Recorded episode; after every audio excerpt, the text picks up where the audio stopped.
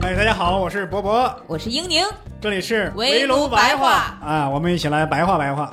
我们两个单口喜剧演员，哎，现在都叫脱口秀演员，要坚持一下，就市场现在都都认脱口秀演员，那就咱们两个就就俩人吧，俩人一起，主要是聊书啊、电影啊，跟朋友一块聊天，总之都是一些无用的小知识，希望你们会喜欢，肯定会喜欢。嗯，真的吗？居然匕首入神间，一水重歌壮士还，再得西施仍许国，肯随范蠡五湖间。欢迎大家收听这一期的围楼白话啊！又到了咱们评书讲故事、讲历史的这个环节。刚刚这首诗啊，如果咱们熟悉相声定场诗的听友啊，多半会感到十分的呃陌生。为啥呢？因为它不是相声定场诗的体系之内的，这是一首赞美一个抗日意识的一个一首诗。作者呢是谁呢？咱不可考啊，但赞美的对象咱们知道。是一位抗日义士，当年的国民党军统的一位特工，叫刘戈清，啊，这首诗作者基本上也是一位军统特工啊。今天就要讲一讲刘戈清的故事嘛。为什么要讲一下他的故事呢？因为前一阵啊看了一点历史，一些历史的残片啊，细节可能都有点接近野史了。在抗日时期嘛，尤其是三十年代末四十年代初，在北京、天津、上海发生过很多次，就是。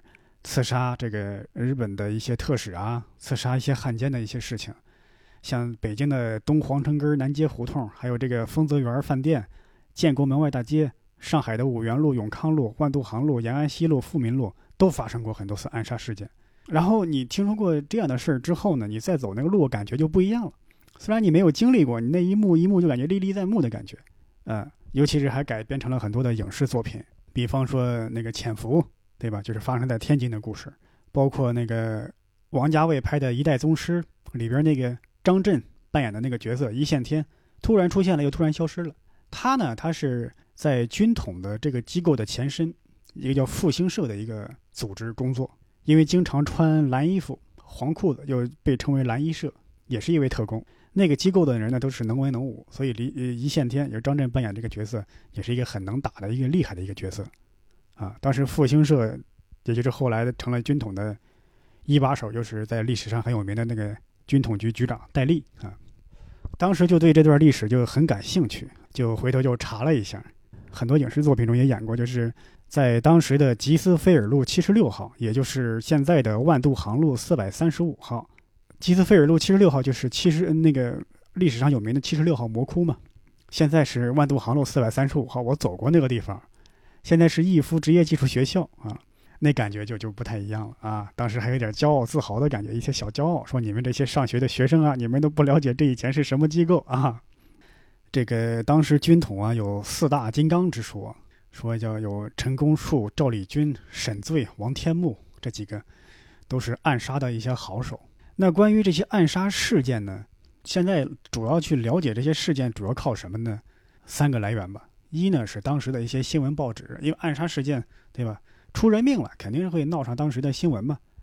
还有呢是各方公开的这个档案，最后呢就是当事人的回忆录，这三方加起来一块儿就拼凑出了这样的一个历史的事件。当然，这这不是我考证的，我也是看了一些已有的别人总结好的资料啊。但是这些历史呢，又不完全可靠，这也是咱们这个题目叫《旧上海的血与雾》的这个名头的来历。血嘛，代表暗杀流血事件；雾呢，代表扑朔迷离。为啥呢？因为当时的档案呢、报纸呢，往往记载几月几号发生了什么事儿，谁谁谁死了等等这样的事情。一些细节呢，就靠当事人的回忆录。但当事人的回忆录呢，又难免有一些这个粉饰涂抹的成分。成功了，大肆吹嘘啊；失败了，就推卸责任。比方说沈醉，据说建国后啊，周海婴先生，也就是鲁迅先生的儿子，见到沈醉，沈醉曾经说：“哎呀，当时啊，我曾经被派往去刺杀你的父亲鲁迅先生，但是我最后呢，我没有下手。”周海婴先生还对这个沈醉先生当当面表示了感谢。后来有一些自称了解内情的人对周海婴先生说：“你别听沈醉吹啊，他多半是没有上峰的命令。”有点自作主张，或者有人给他暗示一些什么，他是其实可能是没有接到这样的直接命令，就是想给你邀个功，卖个乖，所以就这样的事儿也是扑朔迷离，很有意思，很有趣味。而且说到这个汉奸这个话题啊，呃，有时候历史呢会开一些一些巨大的玩笑，比方说咱们说起五四运动啊，五四运动一个标志性的事件就是火烧赵家楼，一些北京的一些学生代表冲到当时被称为卖国贼的曹汝霖的住的那个赵家楼胡同里，把他的宅子给烧了。当时领头的这个学生代表之一叫梅思平，他基本上是点燃了第一把火吧，火烧了曹汝霖的私宅。啊，那当时看梅思平绝对的是爱国的学生代表，曹汝霖就是一个卖国贼。但是等到抗日时期呢，梅思平就成了第一波汉奸，而曹汝霖呢就保全了这个名节，就拒绝出任任何的日伪政府的这个职位。当时一些汉奸王克敏啊这些，给他安排了一些职位，但他从来不去应职，一天班都不上啊。甚至一些日本人威胁他，他也严词拒绝。所以就是看历史这个开的巨大的玩笑啊！危难危机没有来的时候，喊爱国喊得特别凶，可能真到关键时刻，对吧？身份互换也说不定啊！就说了这么一点这一点这个背景啊。那当时的这些故事呢，大部分是发生在上海。咱们也是这个题目叫《上海旧上海的血与物》的来源，这个名称来源之一。那为什么多半发生在上海呢？是不是可能有些人要揣测了？是不是上海这个地方就容易出买办和汉奸呢？呃，咱们不能这么说啊。原因呢有两个啊。第一，上海是当时也是全国最发达的城市，在这个地方，军事的各方的军事、政治势力、军方势力、经济势力都会在这个地方活动，不可避免的成为一个是非之地。那么第二个原因呢？就是当时日本，它只是占据了上海，但没有完全控制上海，因为在上海有很多那个租界。你要说那些帝国主义算房客的话，就会这归这些房客管，他们有自己的警备力量。呃，日军呢，他不能去公开活动，不能带枪进入租界，一开始是不能带枪进入租界的，所以呢，就给了很多的抗日意识一些团体呢一些活动的空间，对吧？我去日战区暗杀几个汉奸，暗杀了几个日本鬼子，我再躲回到。租界去，这样你找不着我，这样就是让上海有了很多的自由人士的活动空间。反正，在那几年的时间，一九三七年到一九四二年，发生了一百五十多起这个暗杀的事件。嗯，当然有些成功了，有些失败了啊。咱们今天呢讲的这个事件呢，就是刘格清啊。说回到刘格清这个人物，说到刘格清呢，咱们先从他的父亲说起，因为他们家呢也是父子两代都是英雄。他的父亲呢叫刘建银。早年呢，他们家世世代代居住在中国的台湾省云林县，那已经是清代了嘛。他父亲出生于清代时期，就是台湾被割让给日本之后呢，这个老刘呀，刘建银先生啊，就聚众起义反抗日本人统治，后来还上战场上跟这个日本人真刀真枪的搏斗，曾经被日军刺中六刀，但还是毙伤敌人，逃出活命，而且大难不死啊，他还渡海直接游到了厦门。因为痛恨这个满清政府割让台湾呢，还这个占山为王啊，对抗朝廷，还改了名字了。原来叫刘建银，后来改名叫刘汉臣，表示自己是汉达不两立。那辛亥革命之后呢，刘汉臣还做了中华国民军第七混成旅的旅长。然后在这一年呢，刘汉臣的儿子刘格清出生了啊，一开始名字叫刘国兴。从小呢，这个老刘就教他这个学文习武，强身健体，立志报国。就给他讲这个身为在台湾啊沦陷之后当亡国奴的痛苦。就从小呢，刘格清呢就建立了这种爱国主义的这个思想。后来呢，在厦门长大，后来考进了暨南大学啊。这暨南大学就是咱们广东省那个暨南大学。原本呢是在南京开办的，大多数时间呢，暨南大学它其实是在上海，也就是刘格清去上海读书去了。他在那儿毕业之后，在上海又创立了矿业公司，因为他们家还算是比较有钱。创立了矿业公司呢，就是以他的名字命名，叫国兴矿业公司。有一天呢，这个刘格清父亲的一个朋友约刘格清啊，在这个一个地方见面，就讨论一下这个生意往来的事情。结果呢，刘格清到现场发现啊，约他的那些人，他父亲的朋友都没到，就来了一个他不认识的一个中年人，四十多岁，也不认识的，就拉着刘格清谈话，说：“哎呀，我是你这个叔叔的朋友，我也来见你叔叔啊，你叔叔没来，正好咱俩聊聊。”问东问西，刘格清呢，就是也比较有礼貌吧，就是你问什么答什么，跟你聊。但是觉得这人怎么这么讨厌呢？跟他也不认识，拽着你聊半天。然后就打电话给自己的叔叔说：“你怎么还没来呀？这人这把我烦死了。”他叔叔说：“哎呀，我我我喝多了，我把这事儿忘了。要不你你，哎呀，你明天再来吧。”啊，刘格清呢就很不高兴。第二天呢，刘克清又去见那个人，就把昨天的事儿给他学了一遍。结果那人说：“你昨天那个事儿啊，我知道，为啥呢？就是我安排的。因为那个人呢，他不是一般人啊，他叫戴雨农，是给那位先生办事儿的。”刘克清还比较年轻，说：“戴雨农是谁呀？”他叔叔一听，嗨，戴笠。哦，刘克清明白了，原来呀，这个戴笠呢，平时就一直在暗中观察刘克清，发现这人能文能武，能言善辩，非常机警、果敢的一个人，觉得很适合发展为特工，啊，就想去见一见，考验考验。这一见面，越看越喜欢，觉得是一个可用之才。而这个刘克清的叔叔辈儿呢，有也是很爱国啊，就觉得可以发展一下，要把刘克清介绍到啊军统去工作。那么刘克清呢，本身从小就有这种爱国思想，那觉得现在也是国家危难之际，他就自己可以挺身而出，哎，就加入了军统了。一九三八年呢，到军统在湖南省办的邻里训练班去参与训练，那个开枪呀、爆破呀这些技术啊、技术上的东西。他在里边训练的成绩也特别好啊，是拔尖儿。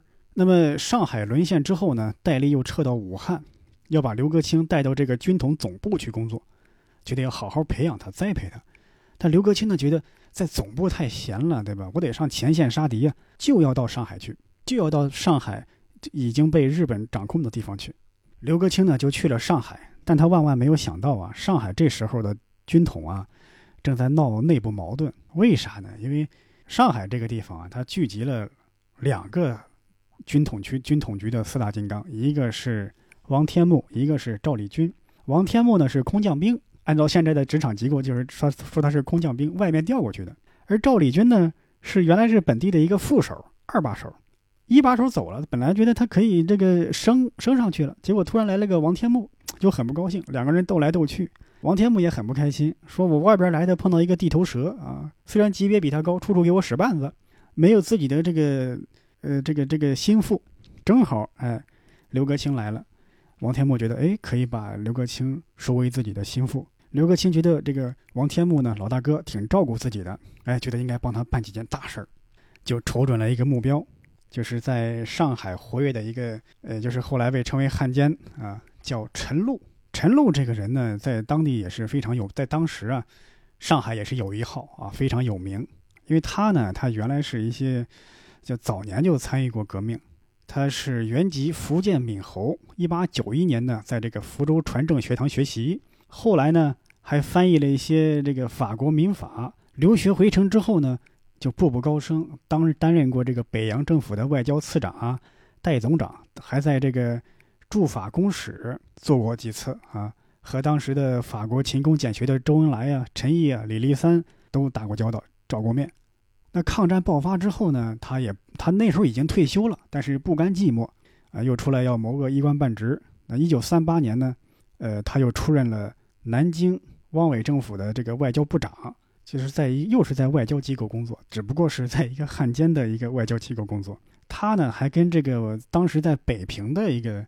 头号汉奸叫王克敏，关系密切，基本上是南北两府的外交总长，对吧？都是汉奸嘛，他要负责南北联络的问题，反正都是这个给日本人办事儿啊，一南一北，他都负责这个外交工作，是联络南北敌伪组织的重要人物，在上海滩的这个汉奸界呀，也是有一号。刘克清就觉得我要拿这个人来当目标，王天木觉得那这人那确实是应该除掉啊，但是呢，难度就比较大。由我亲自上阵也不一定好使，更何况我不想亲自上阵。这个刘克清说：“这没问题啊，反正我也是头一次出任务，我一定尽力尽为。但是有一点，我呀枪支太少，就埋在地下那三根枪呀，怕已经锈的不能用了。但是现在可能大家有好奇了，说你为啥这这特工搞行动连弄个枪都这么难呢？因为在那个时候啊，你想那个那个很多这个。”国土啊，它不是掌握在中国人手中。你去上海肯定要过很多的检查站，你从外地去，对吧？那日军五步一岗，十步一哨，那你你不可能带着枪过去啊，那一去被人搜出来了。所以很多枪呀是放在一些站点，你去取，类似于一个小型的一个军火库。这时候王天木说：“这这是不要紧啊，枪支不成问题，我让另外一个特工啊给你准备，因为当时他们在上海一些地下组织啊有一些分部，这些人呢平时有各种身份啊，有些也是商业上的人士，有些呢打入了敌军的内部，还有些呢就是一些平头老百姓的身份，家里呢就放着一些枪械。我给你准备的枪械呢就放在一个叫林之江的人家里，把他的地址啊发给你啊，几月几号你去他那儿取就行了。哎，两个人说定了。当天晚上呢，王天木特意向管理枪械的林之江交代，给刘格清准备几把最好的枪，执行任务时候用。啊，林之江呢就满口答应下来。当天呢，王天木乘船离沪，就去了香港述职去了。因为当时戴笠呢是负责另外一个任务，咱们以后也可能会讲到，就是刺杀汪精卫。戴笠亲自带领了大批的精英去了香港，成立了一个军统局的一个临时分部，就是为了这个监听啊，暗杀王精卫。汪精卫，嗯，当然咱们先按下不表啊，单说咱们现在这个故事。那林之江是谁呢？林之江呢，曾经担任过这个，算是官民合作的一个暗杀组织，叫忠义救国军，他就担任过这个救国军的一个支队长。也是负责一些情报暗杀的工作。当时呢，在上海也是黑白两道啊都吃得开，跟杜月笙关系不错，让他弄些枪呢就根本不成问题。而且去年三月呢，林之江呢还暗杀过另外一个汉奸叫周凤岐，动用了十多条枪，而且这个事儿做得非常的漂亮啊，没有损一兵一马，一根枪也没有损失。所以呢，让他去准备这个枪再合适不过。另外呢，林之江呢。跟咱们刚刚提过的，也就是王天木的死对头赵立军，俩人关系不太好，所以呢，王天木就有心说我要把这个林之江挖过来啊，也成为我的这个人马。刘格清呢，哎，说一不二，说干就干，就找来几个老同学，哎，就是咱们前面提过的，在湖南邻里特训班的几个老同学，啊，有朱山元、平福昌、谭宝玉、徐国奇和尤品山这几个人啊，其中朱山元和尤品山。这两个咱们稍微记一下啊，因为后边他们还会再次出现。那第一步是什么呢？情报，对吧？先要搞清楚陈露的动向啊，对吧？你暗杀，你得你你有的放矢，对吧？你不能说直接就冲到别人面前，那也不太可能。人家出门都带保镖的。就他们经过这个周密的分析啊，就发现啊，就平时就需要注意一下这个陈露的这个活动范围。就发现陈露呢，当时主要在南京办事儿，在上海的时间啊特别少。虽然说他家在上海，但工作在外面，而且呢，这个人非常的机警。他每次出门呢，从来没有一个人出去过，每次出门都带着好些人，跟他穿同样的衣服，就迷惑你。其他人你乍一看你都认不出来谁是谁。这时候刘克清就有一个小组的成员就提出来了啊，那咱干脆直接就就就闯到陈家宅子里，就来个出其不意，攻其不备。但问题又来了，确实你可能冲到人家宅子里打一个攻其不备。但人家宅子里有保镖啊，而且你你不知道人家这个宅子的地形啊，他们家这个大宅深院，房间又特别多，你一个一个找，人家早就跑了，这就觉得恐怕行不通。这时候呢，刘国庆就找到想起一个人来，谁呀？有一个朋友啊，在公共租界做巡捕，名字叫刘海山。公共租界嘛，那都是一些英啊、法呀、意大利啊一些帝国主义在中国的租界，他们呢有自己的警备力量，叫巡捕。但是巡捕呢，他们不可能全部用自己的人啊，因为警力不够啊，本国的警察还用不过来呢。他会也会雇佣一些在中国雇佣一些当地的一些人去当巡捕，啊，其中就有一位刘格群的朋友叫刘海山，他呢原本是张学良的卫队长，对日本人呢就特别仇恨。后来这个张学良执行这个不抵抗政策，呃，这些士兵的卫队长都散了，辗转来到这个上海，就做了这个巡捕。陈露呢？就是咱们这个暗杀的对象，暗杀目标叫陈露嘛。陈露跟张作霖是亲家。陈露的儿子陈友涛呢，当时担任这个伪政府外交部的总务司司长。他呢是张学良的妹夫，所以呢，陈友涛雇佣的保镖都是原来张学良的警卫。因为那些警卫呢，你想刘海山也是张学良的这个卫队长，所以跟那些警卫就非常的熟悉，而且呢还都是东北老乡。他的东北老乡里边呢，有一个叫张国清，他呢曾经有一次为了保护这个大少爷陈友涛，腿部中弹受伤，但陈家呢抠门儿给他的这个抚恤金呢就这个特别少啊，而且呢就冷落了他，就让他撇在一边了，就说你你拿了钱走吧，反正你也派不上用场了，啊，也也不给他发工资了。所以张国清对这个陈家呀就很痛恨的，说这我就为了你，我的腿都残了，你你就给我这么一点钱，就很痛恨。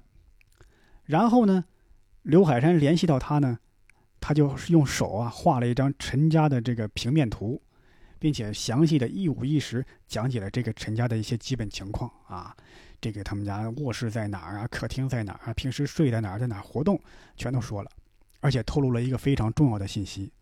就陈露呢，他平时呢他不在家，但是大年三十晚上啊，他一定要在家吃团圆饭，毕竟是一个旧文人啊，还是比较传统的。还有呢，每年大年初一啊，他要带领全家祭祖拜年。哎，刘格清就觉得这就是一个千载难逢的好机会，就要趁大年初一他回家团圆的时候下手。但是要真下手啊，那也是非常危险，因为上海沦陷后啊。他发生过很多次暗杀除奸的活动，这就导致呢很多汉奸就非常警惕。一开始可能有些汉奸没有防备被杀了，但他们后来这些幸存者啊，防备心理越来越严。陈露呢，他们家住的叫陈公馆，在当时的愚园新村二十五号，据说离这个愚园路镇宁路交叉口不远，啊，属这个静安寺、静安区这个地方呢，戒备非常森严。为啥呢？因为它东北部啊靠近这个公共租界，意大利的警备地区；南边呢是英国人的警备区，然后靠近这个西部的警察署，跟这个日本土肥原机关的下面这个李士群，前面提到那个七十六号魔窟的掌控者李士群丁默村的特务据点也特别近。啊，咱们多说一句，这个土肥原机关呢，这个土肥原呢，它是原名就全名就是土肥原贤二。他呢是日本负责对华的一些情报工作的，呃，基本上像李士群呢这些人都是他的一些打手，一些这个二五仔啊，他也是负责这个以华制华的一些战略的，在特工在特务方面的一些总指挥，也就是这些机构啊离这个陈宅都特别近，暗杀活动啊就非常不容易，一旦你开枪，你就很难全身而退，但刘格清呢？这些人呢都非常年轻，觉得哎不怕，这不是问题，小心谨慎一点就是了。就初生牛犊不怕虎。这个刘海山呢，就前面说过的那个巡捕房的巡捕，他虽然也有心参与，但他并非军统的成员。可能大家觉得，一呢政治上未必可信，另外呢可能就是行动起来不够专业，就没有把他列入行动小组。但是刘海山呢，他有公共租界的这个经历啊，消息比较灵通，又跟这个陈露家的保镖啊熟悉。所以呢，刘格清一开始呢，只是想让他了解一些情况，通过他搞到这个房屋的布置图，搞到图之后说就说一拍两散了，说说那感谢啊，但是这次活动你不能参与。但刘海山表示，我自己非常痛恨日本侵略者，我就愿意参与活动。咱以前是张学良的警卫警卫队队长，咱也是这个职业职业军人，咱咱道上咱也熟啊，所以我我也是算是专业人士啊。刘国清就吸纳他参加。一九三九年二月十八日，是农历的这个除夕，而这天上午呢，陈露从南京打电话到上海家中，就告诉自己的儿子陈友涛，说自己下午三点呢要从南京到上海北站，儿子要负责去接站。这个消息呢，很过通过内线就传到这个刘格清这儿了。刘格清呢就马上派人去这个观察，啊，去监视。一到站呢，发现。陈露呢，果然跟以前一样，带了好几个人，穿着同样的大衣，戴着同样的帽子。他儿子呢，陈友涛呢，也不含糊，带了一群保镖，拿着枪，全副武装，接这个陈露。而且呢，你也不知道他哪个人坐哪个车了，保镖都带着枪。这时候呢，肯定不是下手的好时机。陈露呢，安全返回家，就招呼家里人啊，放鞭炮、吃饭庆祝。另外一边呢，就刘格清这边呢，他们呢就在开会啊，商议。他们准备说是要在大年初一下午四点，在愚园路东端不远的沧州饭店会合。就在这个大年初一上午九点的时候，有个叫平昌福的人到达了沧州饭店，因为他下午四点行动嘛，他九点先碰个头。刘国清安排平福昌去一个刘姓的人家里去取取武器、取枪。那个地方呢，当时叫喇格纳路，也就是今天的崇德路。那个刘姓的人家呢，就是咱们前面提过的军统特工林之江的家。当天下午，刘格清还专门在沧州饭店提前约见了前边说的那个巡捕房的巡捕刘海山，就问说：“海山大哥呀，咱们今天下午啊可就动手了啊！陈露家里的情况不会有变吧？”刘海山说：“不会，不会啊！昨天下午陈露到了家，啊，就准备过年祭祖，晚上七点吃年夜饭，忙得很。他们家每年都这样。”两个人又交谈了一阵儿，演练了一下啊，说这个陈露家的地形啊、房间呀是怎么动手啊，先进去怎么解决门卫，怎么进大门，怎么进厨房，怎么进客厅，怎么进怎么出，怎么逃跑，都算计好了。而且在这个时候呢，除了刘格清和刘海山。其他人还不知道这次行动的目标是否是陈露，为啥呢？为了保密嘛，对吧？你不能一个人被捕了，什么东西都抖露出来了。所以一般情况下，很多任务都是临行出发、临行动之前，一些成员还不知道具体目标是做什么。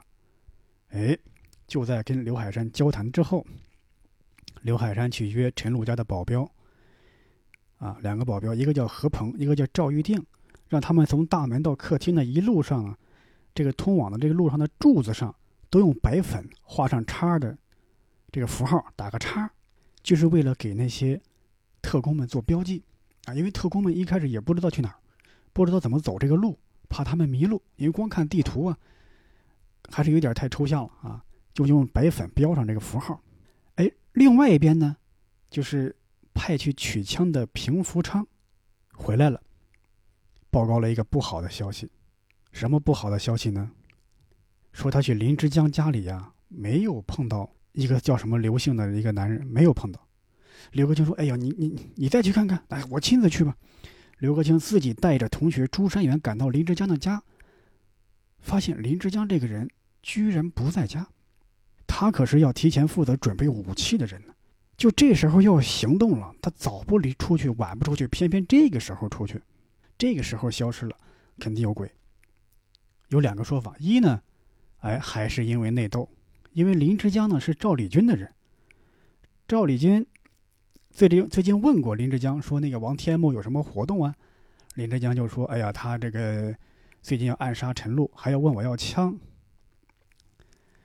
就有这么一个说法，就是说赵立军在搞破坏，说你不能提供他枪啊，你提供他枪，他执行这一任务，他不就上去了吗？那我不就下来了吗？王天木的政敌赵立军的阻碍，这是其中一个说法。另外一个说法呢，就是多数人更为肯定这个说法，说林之江呢早已暗中投降了日本人，只不过此时呢还没有充分暴露啊。可能日本人对他就是暗示了什么特殊的任务，说你先别暴露啊，要套取这个军统局的情报。所以林之江这时候呢还没有公开跳出来，他也不知道刘格清要枪干什么，就就是说他只知道刘格清要枪，但是刘格清具体要枪。暗杀谁去干什么，他也不知道，他就觉得我不给枪是最好的，因为他如果真的拿到枪了，暗杀了什么目标，日本人那里不好交代。但是呢，他也不敢直接跟刘格清对抗而暴露自己，所以说我就干脆躲起来不见。刘格清呢就跑到林之江家，发现林之江不在，只有他老婆在，就问他说：“那个林之江大哥去哪儿了呢？”人老婆一听这反而开始诉苦了，说这三天两头都不在家。那刘国清说：“哦，那他不在家，那，哎呦，他交代什么了吗？”他老婆说：“那啥也没交代呀。”就说：“你你们走吧，我也不认识你们。”刘国清就很生气，说：“哎呀，都在这个节骨眼上了，那咱也就别那么这个温柔善良了嘛，直接拿出一把枪顶在林志江老婆的脑门上，就说：‘你说实话，林志江到底躲哪去了？’”哎呦，林志江老婆一看到这架势，脸都吓黄了，哆哆嗦嗦说：“哎，这这这我不知道啊，他他做他干啥的我都不知道，你更别说他他去他去上哪去了，他就是一大早就出去了啊，午饭都没回来吃。眼看天色不早了，再纠缠下去没完没了了。刘格清直接就开门见山说：他去哪我就不问了啊，枪在哪儿？他说枪没有，子弹倒是有。林振强老婆就说家里呢。”呃，就藏了一些子弹，就翻箱倒柜就找啊，就找出一共找出十四发子弹来。刘国清说：“哎呀，有总比没有强嘛。”就拿着这十四颗子弹，又还是回到自己的地方住的地方，找到了自己已已经埋埋下多年的这个三把已经收了生了锈的这个手枪，也不知道能用不能用啊，也不敢试枪，就拿着就硬要去。这个沧州饭店呢，那是在清末民初时期，是一家涉外饭店。这个它就在静安区跟这个南京西路、陕西路交叉口一带。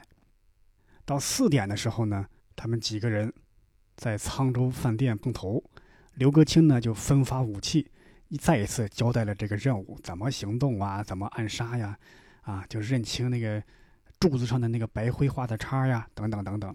哎，一直等到夜幕降临，天上纷纷扬扬飘起了雪花，一阵寒意袭来啊！就在这个时候呢，大街上呢冷冷清清，大家都回家过年了嘛。因为天特别冷，就没有行人，一些巡捕和宪兵呢也都躲进了岗楼和住房里。这个时候呢，正好是行动的最佳时机啊！一到晚上的时候，他们几个人就走进了愚园路新村的弄堂口。就往这个愚园新村二十五号大门扑过去，不远处呢，这个一辆接应的汽车也停在弄堂门口，哎，不熄火，就等着他们。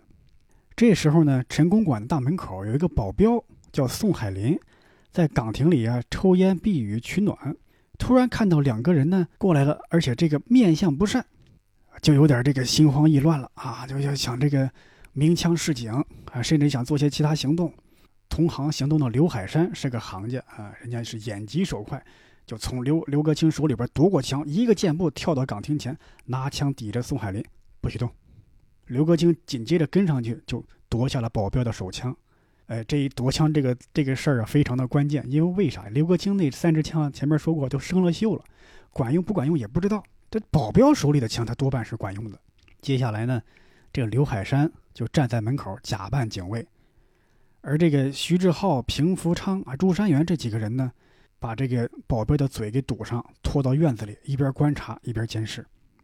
接下来几个人呢，就顺着那个咱们前面说过柱子上画的那个白灰那个叉，就走进了厨房。厨房里一个保镖还有一个女佣在里边聊天儿这刘国清这把枪拿过去指着他们的胸口，哎，他们俩又愣那儿了。然后这个保镖呢也把枪又交出来，这样又多了保镖的一支枪，手里有两支可用的枪了。这时候，其他的那些人呢，有两个人留下来，啊，控制住这些女佣啊、保镖啊等等等等。一个是示意他们靠边，另外一个举枪监视，哎，然后从厨房走到了客厅。客厅里呢，正是灯火通明啊，他们正在吃饭嘛。陈露夫妇啊，坐在那儿，还有这个来访的一些驻丹麦公使罗文干夫妇，他们几个在那聊天儿这时候，其中一个特工叫徐国奇，拔枪对着陈露就开枪。但陈露呢见状不妙，就弯腰躲过，然后呢钻到桌子底下，企图逃命。刘国清冲过去就近射击，啊，这枪都抵到身上了，打了几枪。这时候陈露胸部、头部、颈部、腿部多处中弹，事后还有一息尚存，但是呢被送到医院，就是还没上手术台就气绝身亡了啊。这罗文干呢，他原来是北洋政府的一个名人，他没有在这个敌伪政府担过职。刘国清呢就手下留情了，当时在场的人呢一个个吓得这个趴在地上战战兢兢。刘国清说：“这没你们的事儿，我们只杀汉奸。”然后掏出一张事先写好的标语扔在陈露身上，上面写着“抗战必胜，建国必成，共除奸伪，永保华夏”。然后再写 还有两句啊，说“某某人万岁”。嗯，把这个标语呢就放在陈露身上，落款为“中国青年铁血军”。这时候呢，陈露的儿子陈友涛在楼上。他听见枪声之后啊，就冲了出来。陈友涛呢，跟平时跟张学良有过来往，也喜欢这个骑马开枪射击，所以呢，还是有两下子。一看情况不妙，就把这个楼梯口的门给锁上，当然是通向楼上的门啊，他怕这个刺客闯到楼上来。然后跟保镖呢一起往楼下连连射击。这个刘格清呢，这时候呢就往楼上开了三枪，为啥呢？佯攻啊，就装作我往要我要往楼上进攻的样子。然后呢，趁机暗示其他几个同伙，就压着那那两个卧底保镖啊，贴着墙根就火速撤退。这两个保镖呢，本来是他们的内线眼线，但是这时候呢，他们要故意做出一种我们要这个挟持他做人质的这个样子，来掩护他们一起逃跑。这时候呢，陈友涛跟两个保镖在楼上就朝弄堂口出门射击。为啥不打他们那几个特工，而往弄堂口射击呢？哎，是为了制造声响。引来附近的这个军警还有日本特务来增援，但是呢，因为那一天呢是大年初一晚上，咱们中国人都知道，那一天肯定是放鞭炮最多的一天，基本上，呃，也可能是放鞭炮的第最多的第二天，因为可能除夕晚上鞭炮声音更响，因为那一天放鞭炮声音太多了。尽管双方枪声大作，那邻居都以为这陈家这家大业大啊，鞭炮也多，你噼噼啪啪，噼噼啪啪，大家都以为你看他家这这鞭炮声这太响太足了啊，咱们家都不舍得放这么多鞭炮啊。而警察离得更远了嘛，离得更远就更以为那些是鞭炮的声音，就没有注意。真等到他们的报案电话打来的时候呢，呃，刺客早跑得没影了。这时候刘格清呢，他们就冲出弄堂，准备冲上那个已经在那儿等待的那个汽车。但是这个汽车呢，司机他听见这个开枪的声音就慌了，一看来了几个年轻人，因为这个司机啊，他只是一个，他不是特工，他只是雇来的、租来的一个一个车的司机。这时候他就想跑，这时候刘格清他们把枪对准他，就不敢跑了。不敢跑了之后呢，就是开着车开着，就是开到这个一公里外，就是在当今的现在的这个东湖路和富民路路口那儿，大家呢下车就各自散，各自回去。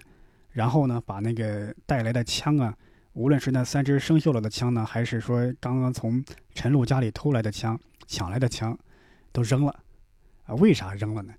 呃，因为在当时一次暗杀行动结束之后，日军、日本特务肯定会还有巡捕房的巡捕，肯定会大肆搜捕。万一找来这些枪，那就会惹来麻烦，那干脆就扔了嘛。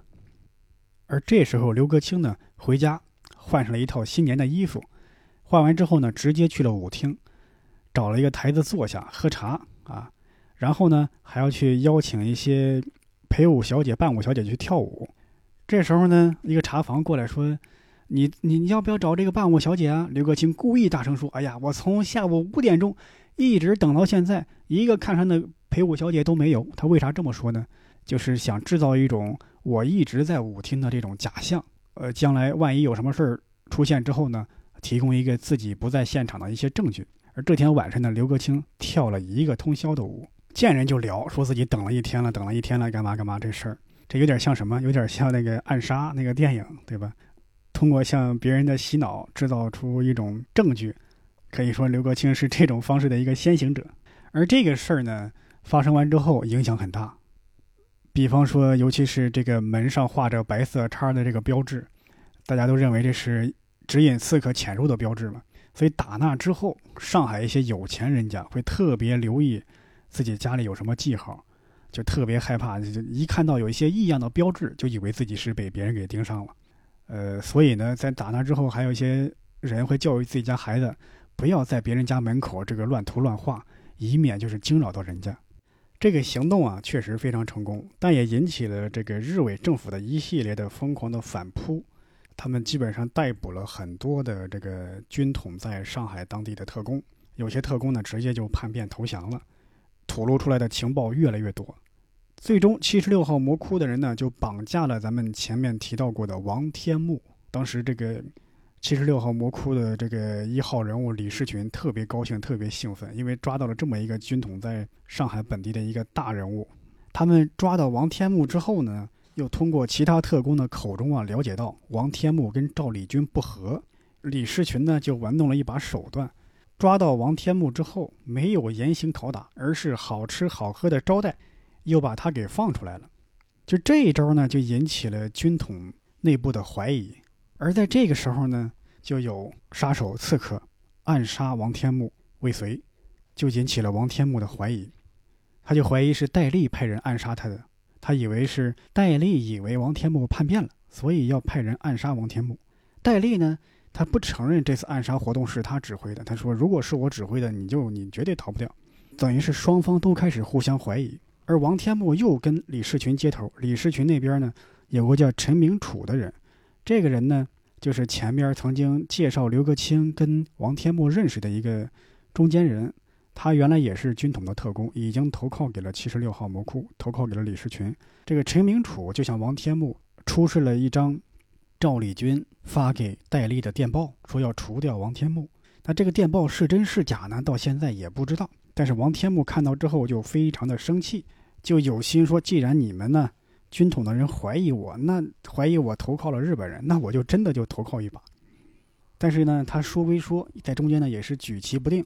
就在这个时候呢，咱们前文提到过的啊，也就是咱咱们这次播客的主角刘格清收到了王木王天木的一封急信，大概意思就是说，哎，赵立军暗杀我未果，听说呢这是戴笠戴老板的命令，从此之后呢，我就是一个自由人了啊，我也不不听军统的了，希望咱们俩呢就见一面。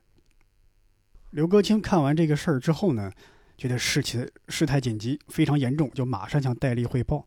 戴笠呢，这时候呢已经从香港去了重庆。他接到这个电报之后呢，就说：“我从来没有下过暗杀王天木的命令啊！啊，显然是王天木给误会了呀。那这样吧，你们俩呢？你们俩是去见一见王天木啊，解释一下这个误会啊。而且你你这个最好是将计就计，这个相机行事。如果他真的有那心思。”他真的要投靠日本人，你就动手啊！如果没有投靠，把他劝回来。然后没几天啊，刘格清去上海，又见到了王天木，就反复重申呢，说你跟戴笠啊，戴老板肯定是有些误会了啊，戴笠根本就没有暗杀你的那个意思，那个杀手啊，很可能是日本人挑拨的。这个王天木说呀，那个杀手且不论，但是那个电报我看见了啊，上面写的就很明白，就是戴笠派人动手的。刘格清就说：“那肯定是伪造的嘛，怎么可能呢？你是上海的这个友谊号的这个特工，戴老板一直对你是特别的信任。”王天木就说：“那肯定是赵立军，赵立军在背后诽谤我啊！戴先生就偏听偏信才这么做的。”那刘格清就问说：“你从陈明楚那里得到的电报，那陈明楚电报从哪来的呢？”王天木说：“那陈明楚从赵立军的办公室里偷出来的呀。”刘格清又问：“那陈明楚又在哪儿啊？”王天木说：“他也害怕赵立军报复，跟我一起投靠了李士群。最后呢，王天木给刘格清说呀：‘你呀，你给戴笠带个信儿，说你已经完成了这个送信的这个任务。我你我的态度就是这样啊，我也不不太可能回去了。但我呢，我也不会投靠日本人，我就是一个自由人了。’这刘克清看的这个王天木这个态度是这样，就是。”哎呀，这个戴先生呢，这个肯定不是那意思。但你要这样的一直误会下去也不太好。那这样吧，你现在呢，你既然有机会接触到这个日伪组织，那就期望你啊，帮我们完成一件事儿。你确实不是军统特工了。那既然你不愿意回来，那那可以还合作嘛，对吧？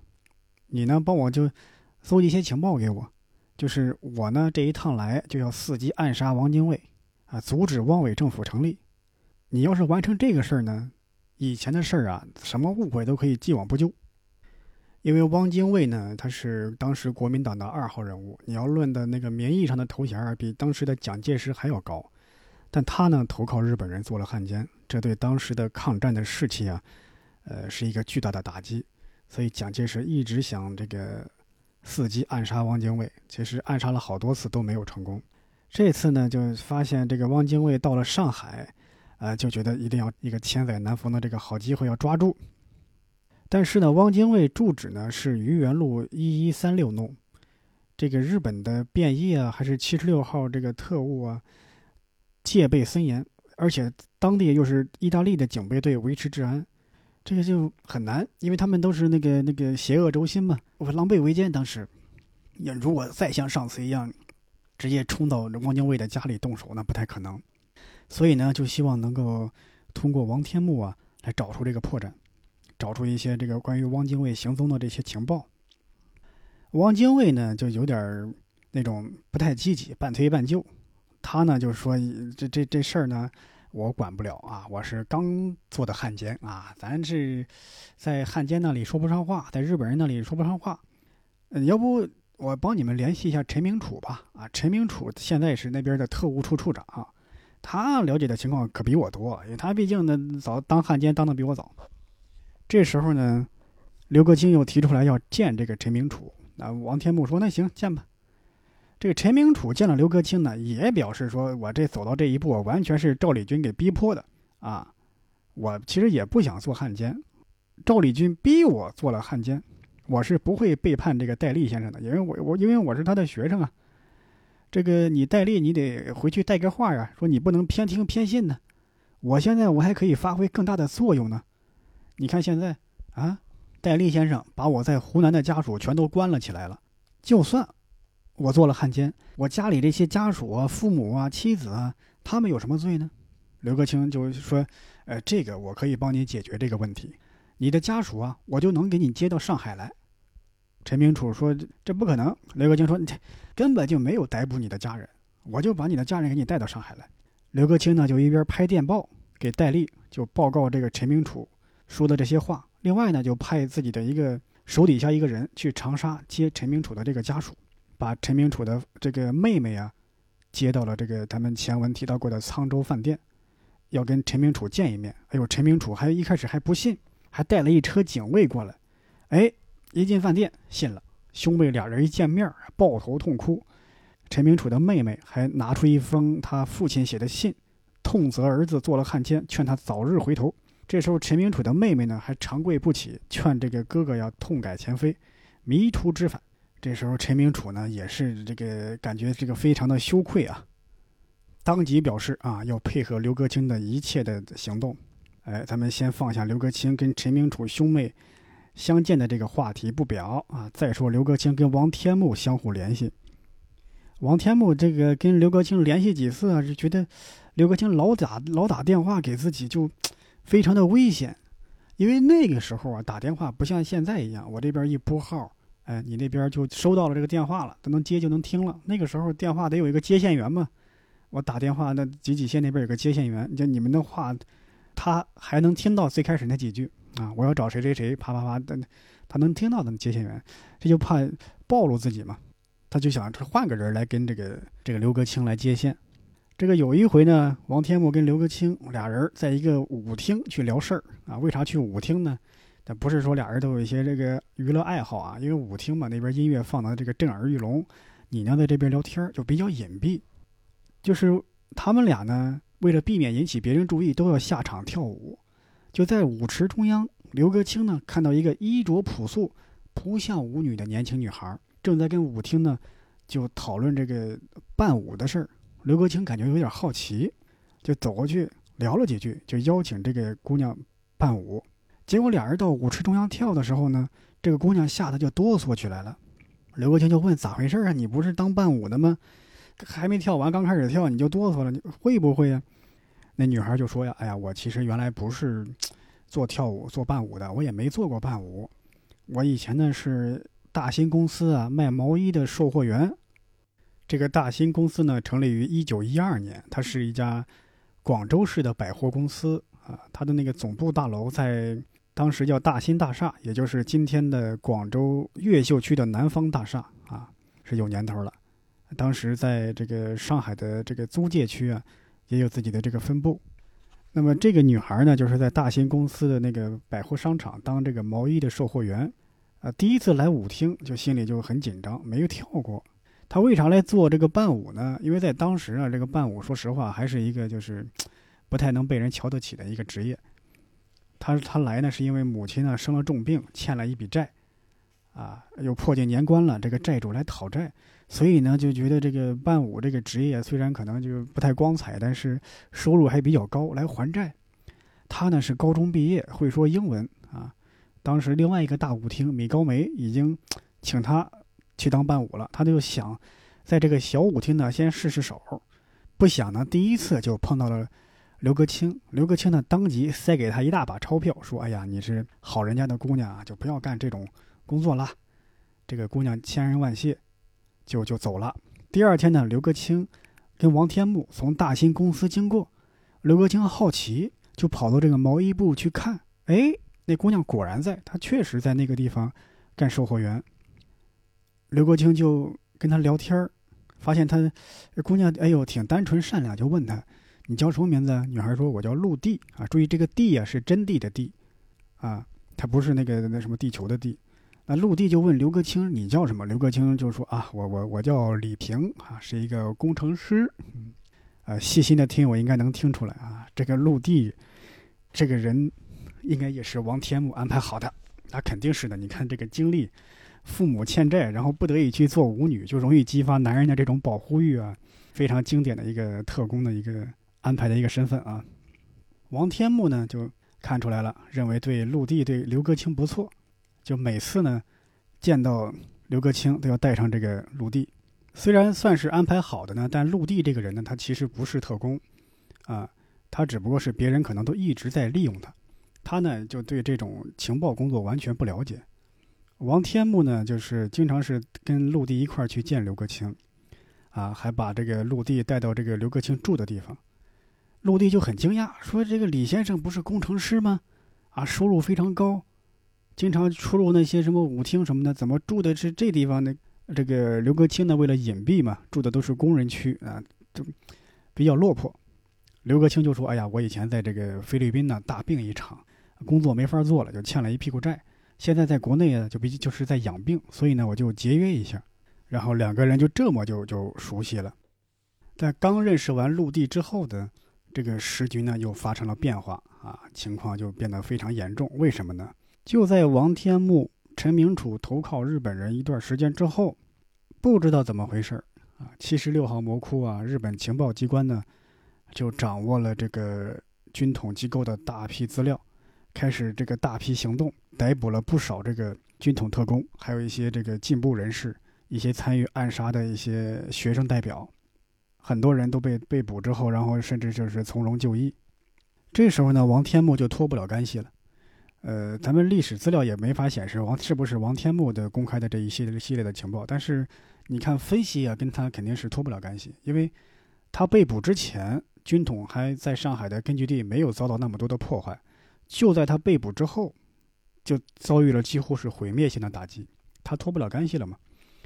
王天木呢，这时候就不跟刘格清见面了，经常回避刘格清，但是就是因为念及一点私交啊，我也不会说派人去逮捕你。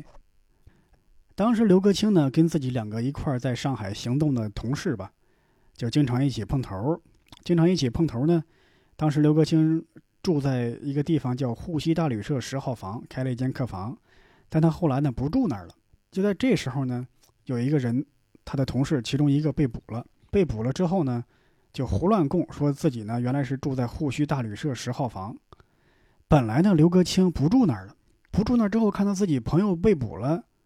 那个时候，刘国清已经搬到了叫小沙渡路的一个地方，他以为那个人供出的是小沙渡路，就干脆跟我说别住在这儿了，就搬家吧。搬哪去了？还是搬到了原先的那个沪西大旅馆。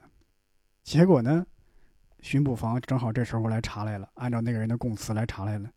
但是那边巡捕房的人不认识刘国清，刘国清呢就是对答如流啊。虽然有这个巡捕的盘问，他应对非常得当，就离开了这个旅馆。但这时候，王天木啊、陈明楚啊，就对自己对刘克清特别的回避，就让刘克清很生疑。而这次又有巡捕房的人来查，刘克清就更加的怀疑了啊。而反过来，王天木、陈明楚听说刘克清被巡捕房盘查，也吓了一大跳。哎呦，他说万一刘克清被抓到了，被严刑拷打之后，泄露出来他要和。王天木、陈明楚俩人，他们仨一块合计要暗杀、刺杀汪精卫这个事儿，那他们俩就是身为这个刚刚投降的特工，也脱不了干系，就说这怎么办呢？啊！而且刘格兴他们也知道他的个性，不达目的誓不罢休。戴笠让他来刺杀汪精卫，他肯定会一竿子撑到底呀。你劝他离开上海也不太可能。而且万一刘格兴发现他俩是彻底倒戈了，也可能把他俩也列入暗杀目标啊。所以两个人干脆一不做二不休，要杀刘格清灭口。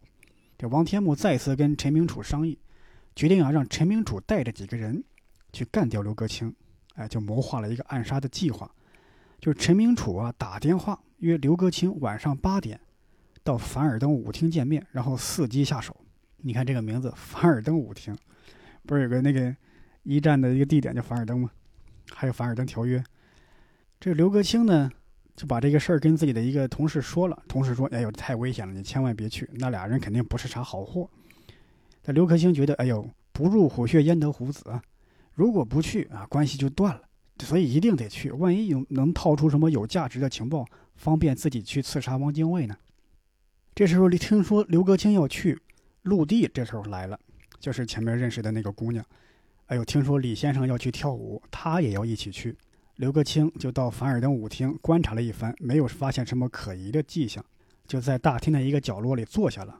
不久之后呢，陈明楚来了。陈明楚呢还带着他妹妹，好像事先喝过许多酒啊，醉醺醺的。刘格清招呼陈明楚坐下。这时候呢，旁边一个中年男人朝他们俩走过来，边走啊边伸手在那个裤兜里啊掏什么东西。这时候刘克清一看，我说这中年人该不会是陈明楚派来的杀手吧？刘克清就是狠狠地瞪了陈明楚一眼，就说这到底是怎么回事？到底是先制住那个人，还是先制住陈明楚？这时候呢，发现陈明楚比自己还紧张，他也盯着那个那个人看他的一系列的动作。原来陈明楚啊，他做贼心虚，他以为是刘克清派人来刺杀自己。这时候刘克清一看明白了，哦，以为原来以为是错了啊，不是陈明楚派人刺杀自己，他怀疑是这个人对陈明楚不利。那一刻呢，他以为是日本人要杀陈明楚，杀人灭口。于是他这个侠义心肠出来呀，就是走过去，因为刘克清练过一些拳脚嘛，一把手把这个人摔在地上，然后趁机去掏他的裤兜，掏出来一看，哎，是一包香烟。刘国清说：“哎呀呀，不好意思，不好意思，哎呀。”我有个朋友啊，我们从小到大一块儿啊，就是练摔跤啊。刚刚我以为你是他呢，跟他闹着玩呢。哎呀，没想到我认错人了。那人呢就敢怒不敢不敢言，也骂骂咧咧说几句：“你神经病吧！”就走了。嗯，对吧？他也打不过人家。虽然是虚惊一场，但是陈明楚呢，这个心思就起到了一点动摇。说这个刘克清，哎呀，如此侠义大仁大勇一个人，我跟他一比啊，我这个人的灵魂人格多么的卑下呀！哎呀，我这个时候，你看，在这个时候的生死关头，他还想要保护我，我这时候下手，这太不太不仗义了，就在那儿呆呆的不动，就不知道该怎么办，啊，是是进是退，是动手还是撤，都都不知道该怎么做，呆着了。这时候刘克清呢，看着就以为啊，陈明楚是被刚才的情景吓着了，还没缓过神来，就是吩咐这个酒保上酒啊，一边喝酒一边安慰他说：“这这这这没事儿啊。”就虚惊一场啊，大难不死，有惊无险是好事儿。陈明楚呢，就也没接茬，就开始喝酒，越喝越多，喝着喝着还哭了起来。估计可能是自己的这个家属啊，一直埋怨自己啊，于公于私，自己于公这个背叛祖国，背叛民族；于私照顾不好自己的家庭，家人对自己这么严厉的指责，所以这个心乱如麻啊。这刘克清呢，一看，哎呀，这家伙喝多了，也也说不出什么有价值的情报来，不如把他送回家啊，改天再聊。刘克清说：“那行，要不你你回去吧。”这个陈明楚本来就这个心乱如麻，索性借坡下驴，那说行，今天喝多了，咱们改天再见。就跟这个刘克清啊走出了这个舞厅，而在舞厅外面呢，就埋伏着好几个杀手，啊，这几个杀手呢就发现陈明楚跟刘克清，还有陈明楚的妹妹，还有陆地。四个人一起出来，说：“哎呦，这，哎呀，这场景太乱啊，这也不方便开枪。那万一这个枪声大作，万一再打伤了陈明楚和他妹妹，这可不好交差了。那为什么陈明楚没有示意杀手开枪呢？呃，可能是那一刻他良心发现了，也可能是喝多了，怕误伤到自己。但是也是一个未解之谜吧，不得而知。当时陈明楚。”就带着刘克清，还有自己的妹妹，还有陆地一块儿上了自己的车。当时是陈明楚自己开车。哎，一旦上了车之后，陈明楚的算盘又变了，他的主意又变了。首先呢，他不想不想让刘克清知道自己家住在哪儿，对吧？要万一哪天想暗杀自己啊，或者再找自己啊，这不直接找到老窝了吗？就不敢带着刘刘克清他们直接到自己家。所以他这个车呀胡开乱开，结果无意间呢开到了这个七十六号魔窟的门口。陈明楚这时候心一横，就直接就开进去了。开进去之后呢，就说我就干脆把刘克清交给李世群算了，对吧？要杀要剐要放，李世群来处置，跟我没什么关系。这东西我就不用亲手来结果刘刘克清了啊！这这我自己心思上好过一点，而且我也没把他放跑。这个事儿我就不担这个责任了，他就把这个车直接开到七十六号会客厅门口，然后呢，把刘克清和陆地丢在了会客厅里边，自己带着妹妹开车跑了。那可能有朋友会问了，说你这这，刘克清不知道七十六号魔窟吗？他肯定是知道，但是那时候呢，这些情报机构啊，他的那个地址啊都比较隐蔽，那个布局啊你都看不出来这是一个军事机构、情报机构，再加上又是天黑。啊，他这个经部机构本来本身可能跟民宅差不多，就这么着，刘克清就被陈明楚送到了七十六号魔窟门口。陈明楚呢离开大门的时候，把刘克清的身份告诉给了这个七十六号警卫总队的队长张鲁，让他好生看管，明日交给这个李士群亲自提审。这个刘格清呢，一看，哎呦，原来以为这是陈明楚家的客厅，但是一看感觉有些奇怪。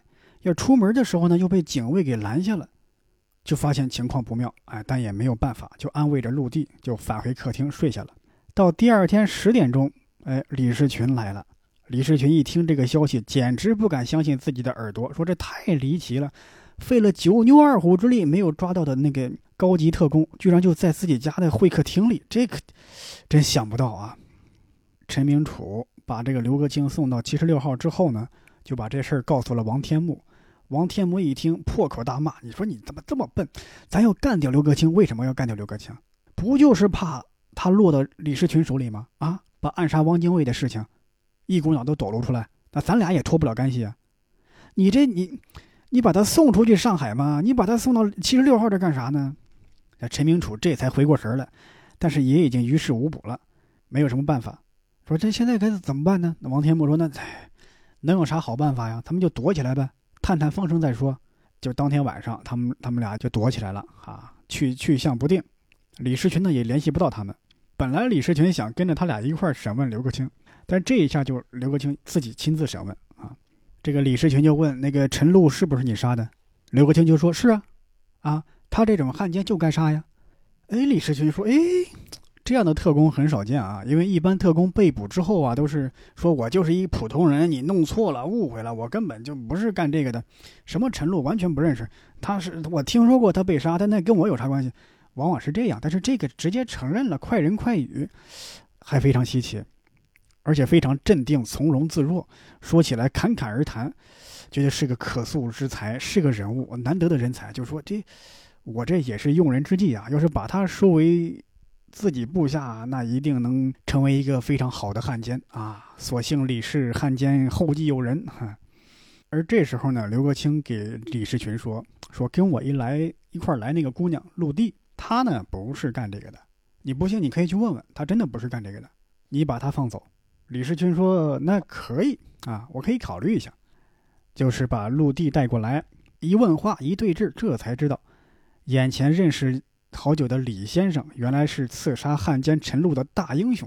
哎呦，顿时有一股那个其他的异样的感情啊涌上心头，加上来往了这许多日子，就反而说：哎，我不愿意离开，啊，我愿意留下来陪着原来的李先生，现在的刘国清，而且。”什么时候你要枪毙刘格清，也枪毙我吧？这时候李士群大感意外，说：“那那那行吧，这他自己不愿意走，那我是没办法的，那留下来吧。”接着呢，李士群呢就要这个来诱降刘格清啊，就搬出来自己的一套理论。这套理论就是这样的：说刘先生啊，就是我知道你是个爱国的热血青年，其实我们我们也是啊，这我是爱国中年，只不过咱们爱国的方式啊，呃，不太一样。你们爱国呀？你看，你们确实是正面杀敌，跟日本人对着干，结果呢，大片国土都丢了。我们呢，我们是这个曲线救国啊，就是我们就是既然打不过日本人，那迟早就打不过，就迟早要投降。那晚投降不如早投降，早投降还能谋得个一般一官半职。你将来这个土地啊，将来会丢的越来越多，那不如啊，现在就跟日本人谈判，对吧？你们已经占领的土地啊，我们承认啊，剩下这些给我们。我们爱国方式不太一样，这个刘格清呢就，哎，从容应对，说你对我的这个态度啊，也算是礼遇啊，也算是比较客气。但是呢，我从小啊就受的是爱国主义教育，从小呢，这个日本人还刺我父亲六刀，国仇家恨，永世不忘，我是不可能对吧？就去信那你那一套啊，更何况你那一套，那肯定是跟汪精卫学的呀，对吧？李士群就说：“那哎呀，这个太可惜了啊。”咱们这个政治理念不太合，那将来可能还会证明我才是对的啊！这样吧，你不帮日本人，帮我总行吧？刘格清说：“可以考虑考虑。”那大家大家可能听友听到这儿可能会说，刘格清这意志也不坚定啊！哎，没有，这是斗争策略，斗争策略，就你原则上你要讲原则，但是呢，策略上你要懂得迂回，保全性命的同时又能坚守自己的原则，这是一种敢于斗争而且善于斗争嘛。李士群就问刘格清：“你到上海来干什么？”啊，因为李士群并不知道他的这次的目标是刺杀汪精卫嘛。刘格清说呀，就是戴笠先生啊，对王天木还有陈明楚有所怀疑，就让我来呀，来打听消息。哎，刘格清这个说法很高明，因为他第一步的任务也确实是这个，这也说的也确实是实话，啊，就是这个谎言嘛，就是半真半假，而这一部分他确实是真正的实话。李世群就真的就信这个。但是会觉得你这么一个高级特工，只是来打听消息，要打听这么长时间吗？有所怀疑，但也问不出来什么。这时候呢，李世群就想：那你要打听的话，那我帮你打听，就要联系王天木跟跟那个陈明楚。结果就这时候巧，那俩人躲起来了，也联系不上。这时候李世群就问：那你来这儿，你带了几个人呢？刘格清说：我就一个人来的啊，这又不是什么重要的任务，就打听消息嘛。有张嘴就行，我一个人来的，啊！但是我在上海呀，我认识很多人，有很多朋友，啊，他们不是干咱们这个的，但我可以一个电话就叫来。李士群就说：“那那可以呀，啊！我简直不敢相信自己的耳朵，对一个特工落网了，他不投降，但是还能介绍其他人过来。”刘国清打电话过来了，叫来了自己的一个私交，一个好友，是个记者，还有自己确实的另外一个特工的朋友。啊，李士群就觉得那那放长线钓大鱼吧，我也不难为你这两个朋友，更何况其中一个还是记者。那那行，反正你在这儿你也跑不了，对吧？跑了和尚跑不了庙，他们俩那小虾米我也不在乎。这时候刘格清啊就跟他说啊，这个地方呢你们以后不要再来了，啊，明天赶紧联系其他人离开上海。又托记者朋友带了口信儿。说自己不会以任何条件来换取个人安全，还写了一张纸条给这个其中一个朋友带到重庆，交给戴笠。戴笠呢见到这个朋友叫朱山元，然后把这个刘格清的字条当做教材来教育自己特工训练班的那些学员，说：“你看刘格清啊，多么忠义的一个人，我们集体的侠义之举，我们为之自豪啊！”就用用此这句话来赞颂刘格清。说刘格清，这是对军统和同志的一片赤胆忠心，这种大义凛然的精神，连李士群这种叛逆也为之感动。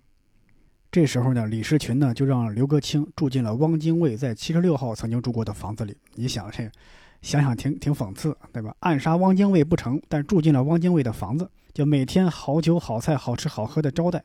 这时候呢，咱们前面提到过的，就是刘国清去他家里取枪没有取着的那个人，叫林之江。啊，也是七十六号的红人，李士群呢还安排林之江呢去陪刘国清喝酒解闷儿，来诱降他。我也不知道这个这个林之江是怎么有脸面见的这个林哥呃刘国清，他们会在席间说些什么？哈，很可惜啊，这历史关于这方面没有这个档案记载啊。因为刘国清呢被捕，军统呢又派出了一系列的特工暗杀汪精卫，但是都没有成功。一九四零年三月三十日呢。南京汪伪政府成立，就是自己这个汪精卫呢，自己又另立一个所谓的中央政府，一个傀儡政权。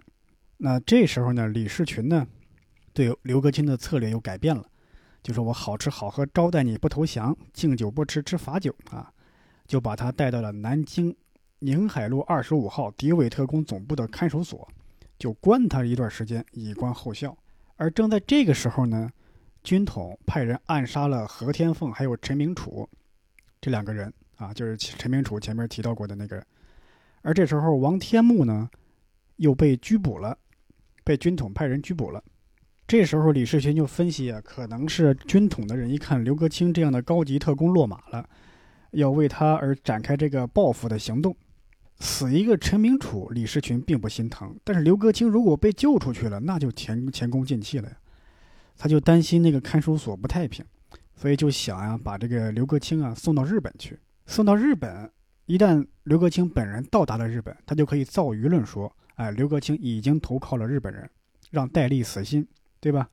这个一旦刘格清一到日本，就算他没有投降，戴笠可能以为刘格清真的投降了。这时候再慢慢的安抚刘格清，说不定刘格清到日本呢参观一些日本的情报情报机构的训练，真的会投靠到自己手下呢。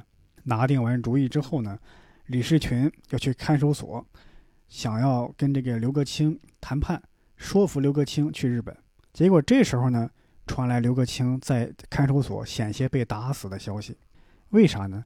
因为这个刘格清呢被李士群带到这个看守所之后呢，当时的那个敌伪特工、敌伪特务就以为啊，刘格清是那种死刑犯、要犯，啊，将来肯定是要收拾他，觉得是李士群对刘格清肯定是恨之入骨，所以就把他当成一个普通犯人，张嘴就骂，伸手就打。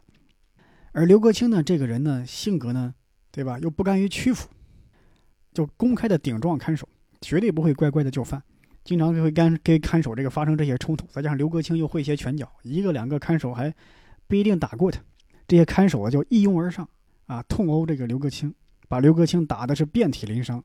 哎呦，李士群听到这个消息之后啊，马上开车到这个看守所，对看守所所长大发雷霆，就责怪他不懂得配合自己的感化工作，险些破坏了自己的计划，还把这个刘格清呢送到这个优待的监房，请这个医生呢为他治疗。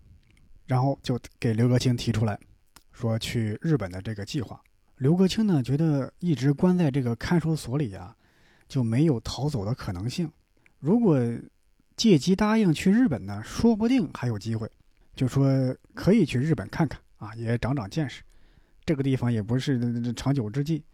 但是刘格清提出来一个要求，说我去日本可以，但是那个陆地啊，你给我放了。对吧？我以前就给你提出来，把他给放了。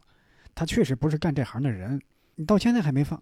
刘李世群说：“那行，哎呀，其实早就该放了啊！你不说我也要放啊！你这说出来，那我肯定要放。”临走之前呢，还交代这个看守所看守所所长啊，要好好招待这个刘格清先生啊，不能有丝毫的怠慢。还给了刘格清一笔钱，说你要去日本之前呢，就缺点啥东西买一买啊，买几件漂亮衣服，呃，不要委屈了自己。交代完之后呢。李士群就从南京返回上海，为刘格清办理去日本的手续。哎呦，这下刘格清在看守所里可轰动了啊！要去日本镀金镀金了。这消息是李士群本人亲口说的，这个消息就不胫而走，整个看守所上上下下对刘格清就是另眼相看了。那这个也是李士群赏识的人，万一从日本镀金回来，成为李士群的红人儿，这当初打过他，这还能有自己好果子吃吗？就马上又开始展开了巴结，溜须拍马，对吧？要巴结他，留下点好印象什么的，就是把刘格清的这个监牢点啊，从牢房就转到了一些这个外面租房子住，经常邀请他一起外出洗澡、打牌、下馆子、上舞厅啊。每次呢，就从来不让这个刘格清花一分钱。但是刘格清呢，觉得这这你们这这样老是请我也不太好，我也请请你们吧。那那行吧，你反正李世群给你的钱也挺多。刘世刘刘格清呢，花钱也大方，哎，经常请这些人吃吃喝喝什么的。后来看守呢，一看这这人挺仗义啊，那还给他上枷锁啥的干啥呢？就看守所就别待了呗，就放松了戒备。以后呢，也不跟着刘格清了，就索性就是咱们约一个地方见面啊，其他时间你就自由活动，对刘格清毫无防范之心。这个时候呢，刘格清就想逃跑，但还是觉得胜算不大，因为。万一半路上这个巡警、宪兵盘查，他就有麻烦。想要顺利的逃跑啊，得搞一张良民证。他搞良民证呢，也不能直接给那个看守所的人提出来，因为你一提啊，就很容易引起那些人的怀疑。说你过几天李士群先生亲自送你，就是上飞机或者上游轮了，你还办良民证干啥呀？怕引起他们的怀疑。那怎么才能搞到良民证呢？哎，刘克清想了一辙，就有一天呢。他跟这些看守看守所的人，这些警员出去逛街，然后一块儿进了舞厅。那些人进了舞厅之后呢，刘格清呢说：“我要出去理个发。”理个发就独自一人上街。正好这时候迎面两个巡警走过来，刘格清呢就故意装作一副鬼鬼祟祟的样子，啊，故意装作那个躲躲藏藏、躲躲闪闪，不敢跟伪跟这不敢这些伪警眼神接触。伪警呢就是感觉这个刘格清形迹可疑。就拦住盘查，伪警嘛，就是这些人，就是一些那是在南京嘛，伪政府他们自己成立的警备机构，这些人就是给日本人干活，就拦住就盘查，说你良民证呢？刘国清说我没有良民证，那伪那伪警就说不可能啊，在这儿生活的人谁没有良民证啊？你是干什么的呀？啊，你你你在哪生活呀？你住哪儿啊？这个刘国清说，我我我我住监狱，我是一逃犯。哎呦，伪警那些巡警一听，哎呦，逃犯，赶紧把他摁住。刘克清呢也不反抗，也不申辩，就任由巡警把他送到这个警察局。送到警察局呢，警察局说：“这这逃犯哪个监狱啊？他就说：“哎，我是在某某看守所。”警察局打电话给看守所的人来领人，一领，哎，说明来头，又被恭恭敬敬送回到看守所。打那之后呢，看守所的人再约他出去，什么跳舞啊、下馆子、洗澡啊、吃饭呢，他就不去了。看守所看守说：“以前他经常去玩，多好啊！你为啥不去了呀？”刘克清说：“哎呦，我你们这出门谁敢查你们呢？你们穿着制服啊，那我这我一出门再问有人问我要良民证，我咋弄？”看守所嗨，我当是啥呢？就是良民证嘛，你一句话的事儿，我就给你办了，主动给刘克清办了一张良民证。刘克清拿到这个良民证之后呢，就开始制定详细的出逃的计划。但是呢，这个良民证啊，那个看守跟他说了一句：“说这个证啊，只在城里有用，出了城就不管用了。”正好有一天呢，一位科长的太太从上海到南京，要设大宴款待各位，啊，看守所的科长嘛。那刘格清也去了，顺道呢还要送这个太太回上海，就从那个吃饭的地方呢，一直到火车站。那这一路上啊，这个刘国清就摸清了，从出城到下关，这一路上有多少个。关卡怎么盘查？这个火车时刻表检查情况摸了个一清二楚。那一九四零年六月二十日，刘格清逃走的机会已经非常成熟，他就利用和看守们一起外出洗澡的机会啊，说我要去外面买个东西啊，将来要去日本，我先在中国准备准备，就借口出去了，登上了一辆开往上海的火车。看守们约定了跟这个刘格清一块去洗澡，就约定时间地点没找到人，左等右等没找着，就开始追查。但这个时候呢，刘格清已经到了上海。一到上海，第二天呢，坐船去了香港，又从香港飞机飞到了当时中国的陪都重庆。戴笠见到刘格清脱险之后啊，非常高兴，哎，在曾家岩公馆请他吃饭。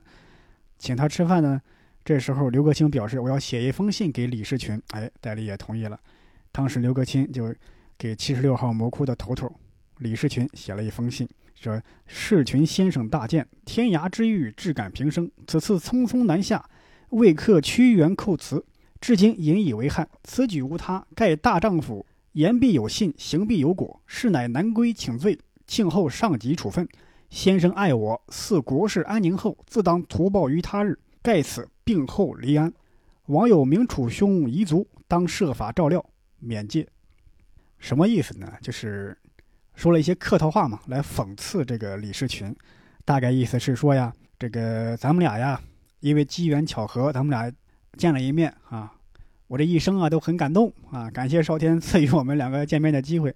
这次呢，我匆匆的从南京啊返回重庆，太匆忙了，没有机会呢，呃，跟你说一声再见啊。现在我感觉非常的遗憾，没有别的原因啊，就是因为。男人嘛，要言而有信啊！我必定要回来述职，所以呢，就是我要等上级来处分我啊。当初在上海呀，李士群先生对我也非常好，好吃好喝的招待。等将来这个中日战事结束之后啊，我一定去报答你啊。另外呢，那个死去的朋友陈明楚先生，他的这个家眷，希望你这个好好照料啊。就这么一个意思，其实是讽刺李士群嘛，对吧？后来，刘格清呢被派到了这个缅甸、印度工作。太平洋战争爆发之后呢，又被派到了新加坡去做一些情报工作。而他身边那位姑娘陆地呢，后来也被释放了。释放之后，辗转来到重庆，被吸收入了军统。到一个训练班训练之后，也被派到了新加坡协助刘格清工作。后来呢，两个人就结为夫妇，又去了台湾。呃，刘格清后来呢，在台湾。就做了做生意，是一个成了一个企业家。一九五八年呢，在厦门市住着一位叫刘建银的老先生，他还是一个统战对象。而这个刘建银先生呢，跟刘克清的父亲同名同姓，而且也有着从台湾返回厦门的经历。所以，到底是不是同一个人，还只是同名同姓呢？不得而知。这就是我们今天讲的这个故事。一个传奇特工刘格清的一生，咱们再说回那个开篇那个定场诗，什么意思呢？那个诗叫前两句“居然匕首入神间，易水重歌壮士还”，就是引用了荆轲刺秦的那个典故嘛。就是说荆轲刺秦是失败了，但是刘格清呢，图穷匕首现啊，就把这个刺杀目标给成功的刺杀了。易水重歌壮士还。因为那个荆轲是风萧萧兮易水寒，壮士一去兮一去兮不复还。但这个呢，我们易水的歌又唱了第二遍，啊、来歌颂来庆祝壮士回来了。再得西施仍许国，肯随范蠡五湖间。什么意思？就是你看范蠡呢，跟西施，对这对情侣，对，都都听过这个故事，对吧？范蠡后来做了一个商人，就是也不理国事了。但是刘国清呢，再得西施仍许国，就是我身边有一位美女相伴，但我还是愿意报效国家，肯随范蠡五湖间。这应该是有两层意思啊，我猜啊，应该是一个是说陆地愿意跟刘国清一起工作，将来后来呢又一起做了这个商界的一些企业家。还有另外一个意思，就是可能说的是刘国清，就是说，哎，我功成名就之后，在政坛脱离之后，我又愿意像范蠡一样去泛舟五湖四海，啊，去做在民间做一个企业家，是这样的一个意思。哎，好的，这就是我们这一期的围炉白话的内容，就介绍了一位抗日义士，这次是一个尝试啊，可能有很多的这个不足之处，请大家多多包涵。另外呢，关于这样的故事呢，它其实有很多，你说牵强附会也罢，说是野史也好，肯定有很多可能是经不起推敲的成分，有些传奇色彩，啊、也请大家见谅啊。好的，感谢大家收听这一期的围炉白话，我们下期再见，拜拜。